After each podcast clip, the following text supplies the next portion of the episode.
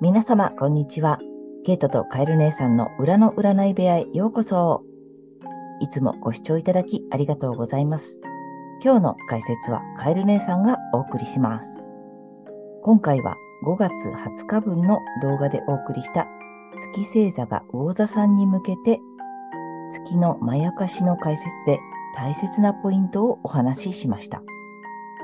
月の欠損と言われてもなかなかピンとこない方も多いと思うので、今回はわかりやすい例題だと思い、切り抜きでピックアップしてみました。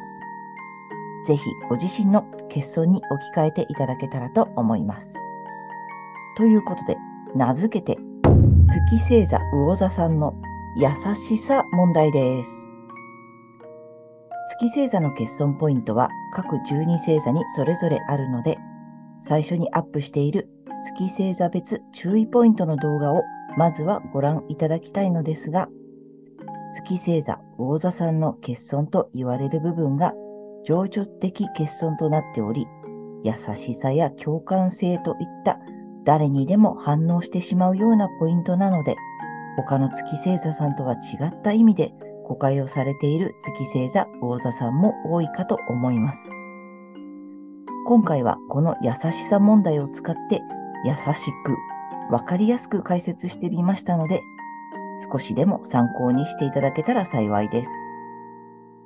月星座が魚座さん以外の方も、ご自身の欠損ポイントに当てはめてご視聴してみてくださいね。では早速切り抜きスタート。はい。はい。はい。月魚座さんの優しさ問題です。そうだい。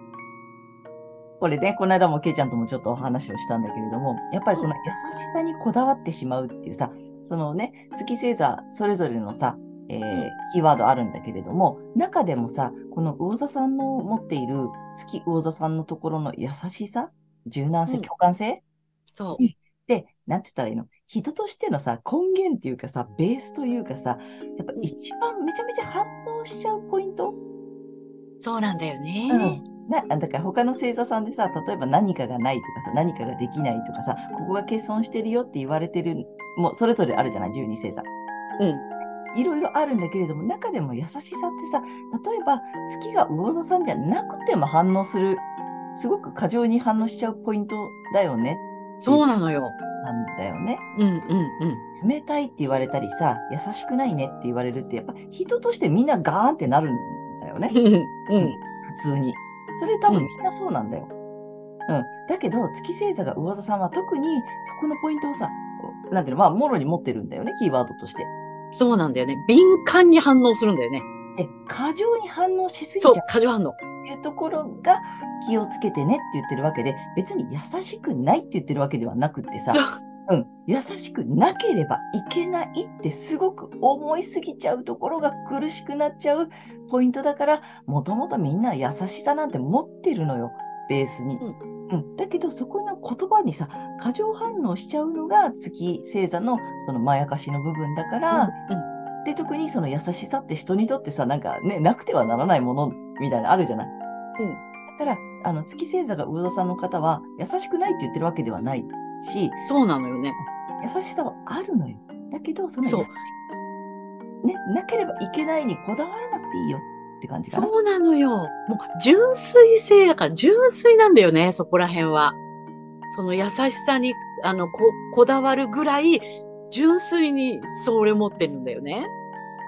こだわりすぎるのが、あの、苦しくなるし、良くないよっていう。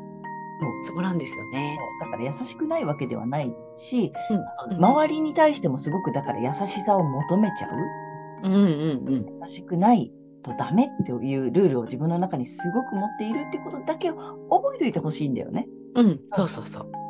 なので、ないって言ってるわけではないんだよねっていう話をね、うんこの間もね、してたんだよね。うん。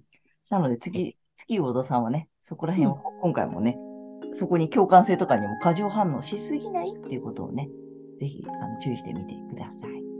最後までご視聴ありがとうございます。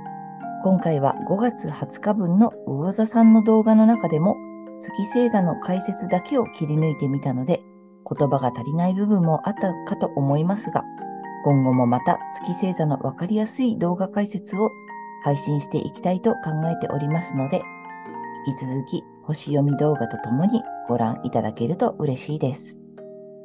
ではまた次の動画でお会いしましょう。ありがとうございました。